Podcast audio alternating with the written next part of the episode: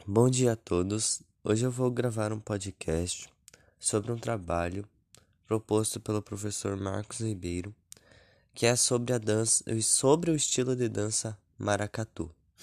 Eu faço parte da equipe número 6, que é composta por mim, Bruno Alves Ribeiro, pela Laura Feijó e Laura Gravieski, na, pelo Natan e pela Isa Marcon. Bom, Vou começar dando uma leve introdução sobre o maracatu.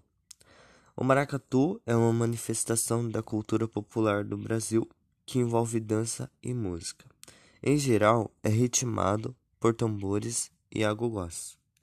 Os integrantes do maracatu saem em procissão cantando e dançando coreografias típicas. Tradicionalmente, o maracatu pertence à cultura de Pernambuco na região Nordeste. Hoje em dia, porém, há grupos de maracatu espalhados por várias partes do Brasil. É comum eles saírem às ruas durante o carnaval. Bom, a, a origem do maracatu. O maracatu é uma típica manifestação do folclore brasileiro. A dança de origem africana surgiu em meados do século XVIII, no estado de Pernambuco nordeste do país. Durante todo o ano, acontecem apresentações da dança nas cidades, sobretudo em Nazaré da Mata, conhecida como Terra do Maracatu. Tipos de maracatus.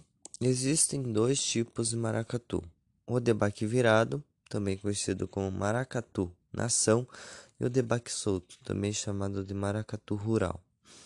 O registro mais antigo que se tem sobre o maracatu de baque virado data de 1711, mas sua origem é incerta. O que se sabe é que ele surgiu em Pernambuco e vem se transformando desde então. A manifestação em relação ao candomblé, religião de matriz africana, e com a coroação de escravos negros, antiga estratégia de dominação desse povo pelos colonizadores. O ritmo é marcado por instrumentos de percussão e a dança se desenvolve no cortejo, que conta com o rei, rainha e toda uma corte simbólica. Já o maracatu rural não tem vínculo religioso e se, se associa ao folclore pernambucano.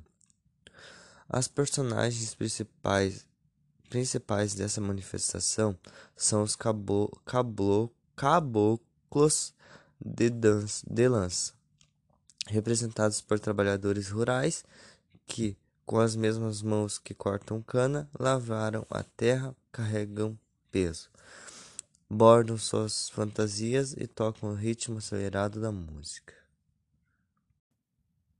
Bom, é, o terceiro tipo de maracatu é um chamado de maracatu moderno que na última década do século XX ele surgiu em Recife, no movimento cultural que ficou conhecido como Mangue Beats ou o Mangue Beat.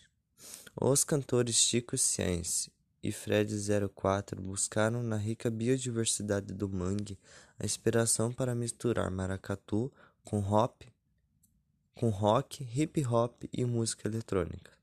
O grupo Nação Zumbi de Ciências e Mundo Livre S.A. de 04 são os principais representantes do Mangue Beats. Cortejo. A festividade tem muitas semelhanças com as procissões realizadas no tempo da escravidão, para acompanhar os reis do Congo, eleitos pelos escravos, para a coroação da igreja.